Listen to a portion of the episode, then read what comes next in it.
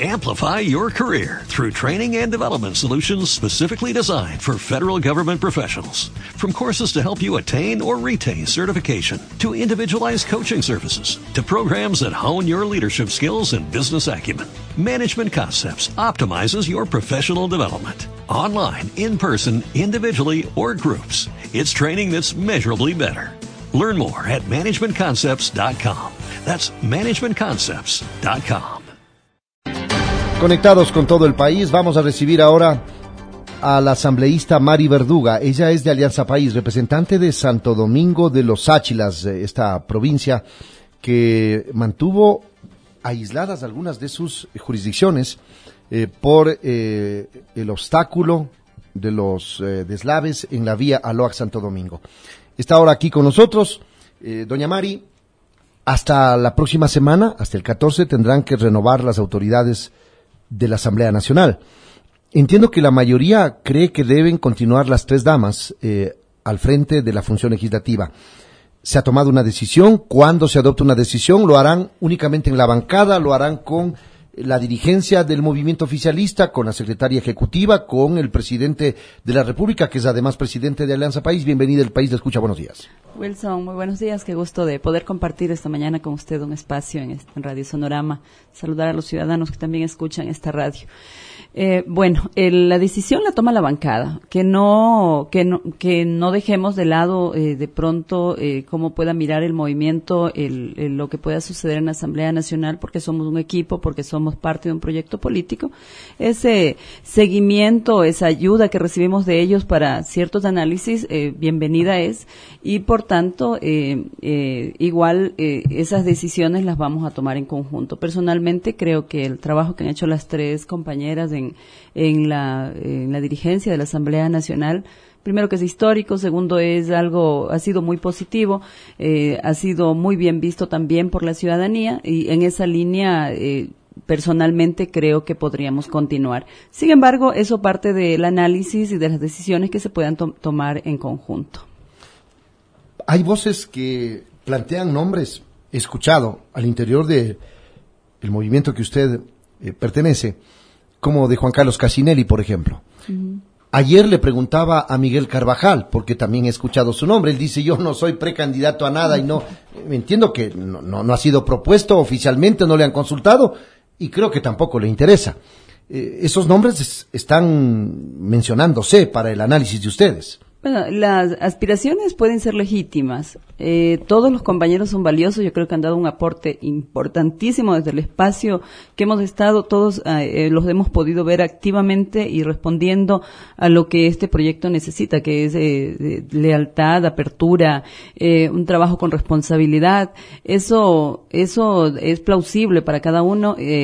Sin embargo, como lo dije antes, no es una decisión que ya está tomada y tampoco es que las cosas eh, ya están dichas, no, no es así, más bien eh, en la próxima semana ya podríamos eh, de pronto saber, el 14, que es el día que tenemos que elegir, saber si va, irían las mismas compañeras o si se renovaría. Pero, eh, como dije personalmente, la, eh, la renovación en este momento eh, creo que no, no sería posible, sino más bien eh, continuar porque hemos tenido un trabajo más bien coordinado, tranquilo, que nos ha permitido eh, salir adelante con temas tan importantes que, que hoy están en el debate público, que son beneficiosos para la ciudadanía, que para la oposición, por supuesto, nunca van a ser beneficiosos, ni así sean proyectos buenos, creo que nunca los van a aplaudir. Nosotros eh, consideramos que hacer revolución es darle a todos los ciudadanos igualdad de oportunidades y por eso trabajamos en, en, en estos proyectos y, y en relación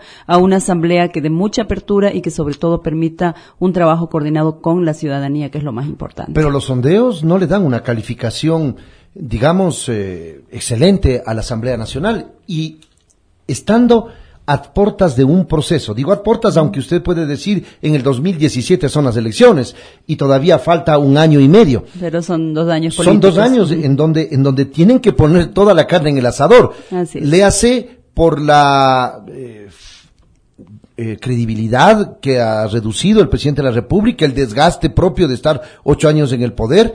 Eh, todos estos elementos tienen que ser analizados. Por eso van a tomar la decisión con cabeza fría, o ratificar o cambiar para poder darle un impulso al trabajo legislativo que es eh, parte de eh, las acciones del proyecto político. Sí, de hecho, la Asamblea Nacional es el, el punto de la tormenta política, diría yo, donde eh, aspirar a que la Asamblea tenga una calificación más de más de 80 va a ser muy difícil, precisamente porque tenemos ahí las diferentes posiciones políticas que de alguna manera inciden en también en el pensamiento de los ciudadanos. La política en sí ya genera ciertas reacciones negativas. Eh, yo decía en algún momento, cuando uno pisa la primera vez la Asamblea Nacional, pasa a ser otra persona. Vas a ser otra persona a los ojos de los ciudadanos. Eh, y, y por eso eh, el trabajo que uno tiene que hacer debe ser eh, muy, muy claro, muy apegado a la ciudadanía para que se pueda eh, sentir. Esos esfuerzos se los hace desde la Asamblea Nacional, por supuesto, pero eh, eh, siempre solo el hecho de, de hablar de política nos hace ver a la institución como una institución que no que, que no es tan aceptada. Pero sin embargo, eh, yo creo que al momento eh, la Asamblea Nacional no es el Congreso del pasado, eso hay que diferenciarlo muy bien. No son esos congresos donde los cenicerazos, donde las decisiones se las tomaba a puerta cerrada. Nosotros hemos hecho, tomado decisiones a puertas abiertas con los ciudadanos, con diálogo constante. Y bueno, eso eh, permite mirar la política también de forma diferente. Que sí, que se acercan nuevas elecciones, que estamos en, en un nuevo momento de pronto para el mismo Alianza País, eh, pero no, no haremos nada que no sea eh, con la ciudadanía y con el apoyo de nuestros militantes que han sido los pilares eh, de todo el trabajo. Pero bueno, que hemos la hecho. ciudadanía son los cientos de miles Sí, de ecuatorianos supuesto. que salieron a la Plaza de San Francisco, los otros cientos de miles que salieron a la Plaza de Santo Domingo. No pueden gobernar únicamente para los que están aplaudiendo lo que están no haciendo, sé. tienen que gobernar para todos. ¿Y en dónde se quedan los, los ancianos que ahora están copando las eh, instancias eh, del Instituto Ecuatoriano de Seguridad Social para pedir que les continúen pagando acumuladamente los décimos, por ejemplo? ¿No, ¿No les parece que esas voces hay que escucharlas? Las escuchamos, de hecho nos hemos Pero reunido con caso. todos los sectores, eh, sí, pero también tenemos que tomar en cuenta eh, cuáles son muchas veces las, eh, las tendencias políticas o las motivaciones políticas que llevan también a veces a, a tener unos... Eh, a tener unas reacciones eh, negativas a una u otra cosa. Cuando hemos dialogado con los sectores, eh, con diferentes sectores, hemos podido explicar de qué se trata el tema, hemos podido explicar que la ley no es lesiva a ningún derecho de los ciudadanos, y peor de las personas de la tercera edad, quienes han sido una prioridad dentro del gobierno nacional. Hasta ahora, eh, hasta ahora no, no han tenido baja de pensiones, al revés, más bien siempre eh, se busca hacia es arriba. que eso es ilegal, pues Eh, no pueden por bajarle supuesto, por las supuesto, pensiones. pero en Lo que están haciendo es anclar, eso. están anclando el incremento que era hasta 16% máximo al 3,8 o 9%, anclado al índice inflacionario, es decir, no les rebajan la pensión, porque si ahora un jubilado gana 350, no le van a pagar 250, pues no, eso, eso es obvio, pero cuando le toque el incremento, no le van a subir en la proporción que le subían antes, le van a subir mucho menos, y eso sí es verdad, pues. A ver, hay muchos, hay muchas cosas que se podrían decir de, de esta ley y que de hecho eh, está utilizando muchas veces la oposición para poder hacer, para poder incidir con su propio pensamiento, porque eh, al final yo digo siempre la oposición hay que a entenderla, pues es oposición, entonces mal podríamos decir que ellos van a tener un pensamiento diferente. Pero en el tema de la seguridad social, eh, nosotros estamos conscientes de que falta mucho, de que hay que mejorar las condiciones, de que la atención eh, tiene que tiene que priorizarse eh, para poder eh, para poder el- los hospitales del seguro dar una atención más deficiente, que las jubilaciones eh, suben con la inflación es verdad, pero también los beneficios que se que han recibido y que reciben eh, los los personas de la tercera edad son mucho mejores que antes. Eh, estas cosas se las ha analizado con los mismos sectores, eh, con los mismos sectores de, de jubilados y, y hay sectores que sí están de acuerdo. Sin embargo, hay quienes están tomándose ahora la, eh, el hospital del IES o las instalaciones del IES. Es aquí, al IES a quien le corresponde asumir el rol de ver cuál es la, la disposición que tienen estos sectores de, de, de jubilados para poder dialogar con ellos. Se lo está haciendo pero también debemos recordar, hay una incidencia que no, eh, de oposición, que no deja muchas veces abierto el espacio a los diálogos. Entonces, ahí yo creo que a la seguridad social, al IES como tal, y a nosotros desde la Asamblea Nacional nos corresponde generar esos diálogos y llegar a los acuerdos eh, para poder mejorar las condiciones de todos. Pero los jubilados y los afiliados se quejan por el tema de la salud en el IES y eso no es que se inventa ni la oposición ni los medios de comunicación. Conscientes, pues, es una cosa puntual. El propio presidente de la República hace algunas eh, algunos meses, digamos, porque ya no son semanas, visitó el colegio Teodoro, el, hospital. Teodoro Maldonado Carbo. Y ahí evidenció que la gente que está manejando, que era parte de la estructura política de este gobierno, pues, o sea, porque no, no le dieron designando ni la oposición ni la prensa, pues, o sea, esos fueron funcionarios de ese pasado que cuestiona el presidente de la República, son ocho años que están al frente de esto. Pues. Totalmente de acuerdo, Wilson. Eh, nosotros en Santo Domingo tenemos un hospital nuevo, pero todavía la gente igual se queja de la atención porque no recibe la atención a tiempo. Peores en los hospitales grandes y en hospitales Falta de medicamentos. Que han tenido... ¿Cómo es que tiene dinero el IES? Tiene superávit, que vive por sus propios medios y los pobres eh, enfermos no tienen los medicamentos, se quejan, o sea, no es una cuestión que les estoy diciendo no, No, lo sé, no es un tema solamente de oposición, es un tema del día a día. Y de hecho al, a quienes dirigen el, el IES y a nosotros desde el espacio de, de, fiscalización nos corresponde hacer el seguimiento a estos temas porque en realidad el IES, hay que reconocer, es una institución vieja, una estructura no solamente en infraestructura, sino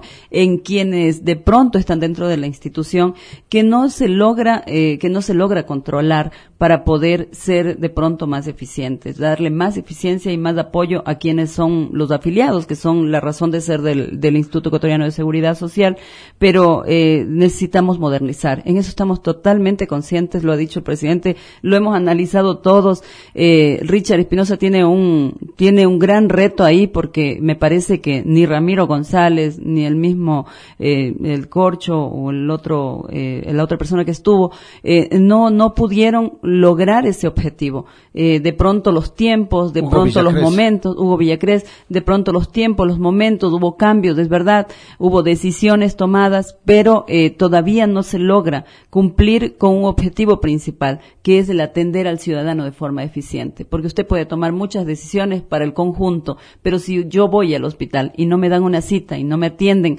como debe ser, eh, es como que no haya cambiado nada. Entonces, allí yo creo que todavía estamos debiéndole al Estado. Viene un proyecto global, total, de seguridad social. Lo ha anunciado el presidente de la República.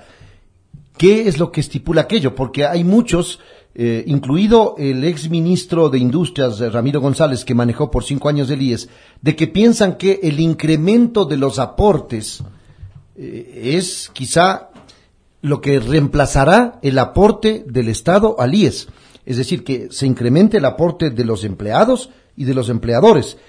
¿Eso está contemplado en este proyecto de ley que analiza Alianza País? No conocemos todavía el proyecto en sí. Lo que hemos eh, eh, trabajado más bien son las últimas reformas, pero eh, sin embargo, ese tiene que ser parte de un análisis profundo. Si esa es la, en realidad lo que debe suceder, yo creo que el Estado debe seguir, ah, personalmente creo que el Estado debe seguir con lo que le corresponde y que no podemos seguirle imponiendo más al, al a quien afilia o a quien se afilia voluntariamente o al empresario que es el que tiene que afiliarlo. Por, por lo pronto, eh, esa sería mi opinión. Yo creo que, creo que hay que analizar la ley como tal, hay que ver hacia dónde camina, pero siempre debe ser en función del ciudadano la modernización de la institucionalidad, que es la única forma de poder llegar a, a cumplir los objetivos de quien es afiliado. El que es afiliado y paga un aporte necesita atención de primera. Incrementar los años para la jubilación es otra de las salidas que plantean algunos analistas para poder salvar el hueco, porque en 12 años dicen que va a tener situaciones difíciles y en esos eh, años, después de 12 años, ustedes ya no estarán al frente ni de la Asamblea, digo yo, o a lo mejor ni siquiera del gobierno. que le toque resolver a quien le toque. No es una forma irresponsable de zafarse de la responsabilidad? No se hacen las leyes en función de, de quién está al momento o para salvar a quien está al momento en el gobierno. Tenemos que hacer, eh, en el caso de la seguridad social, eh, hacer una ley que mejore las condiciones de los ciudadanos, no hoy, sino en el tiempo también. Eh, no podemos pensar siquiera que este gobierno lo que va a hacer es salvarse a sí mismo y luego dejarle un problema a quienes puedan sucedernos. esa es la percepción de los sectores, ¿no? Sí, son percepciones, pero nosotros cuidaremos de que eso no sea así. Desde la bancada de Alianza País hemos trabajado con responsabilidad en todos los proyectos de ley, siempre buscando mejorar las condiciones de vida de la gente y esta no va a ser la excepción. Bueno, vamos a esperar. ¿Para cuándo tendrán eh, el paquete, eh, esta reforma, esta ley nueva de seguridad social, el proyecto más bien? Nosotros aspiramos a empezar ya el análisis de esa ley, que tiene que ser en este nuevo, en estos dos años, no, no tiene que cumplir los dos años para que salga la ley.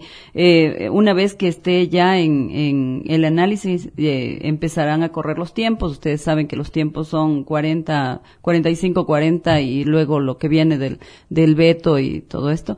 Siempre con socialización, pero una vez que empiece el análisis en la comisión, ustedes y los ciudadanos sabrán para que sean parte de este debate y para que podamos dialogar todos y construir la ley en conjunto. Muchas gracias. Mari Verduga, asambleísta de Alianza País, representante de Santo Domingo de los Áchilas en diálogo con Sonorama. Amplify your career through training and development solutions specifically designed for federal government professionals. From courses to help you attain or retain certification, to individualized coaching services, to programs that hone your leadership skills and business acumen, Management Concepts optimizes your professional development. Online, in person, individually, or groups. It's training that's measurably better. Learn more at managementconcepts.com. That's managementconcepts.com.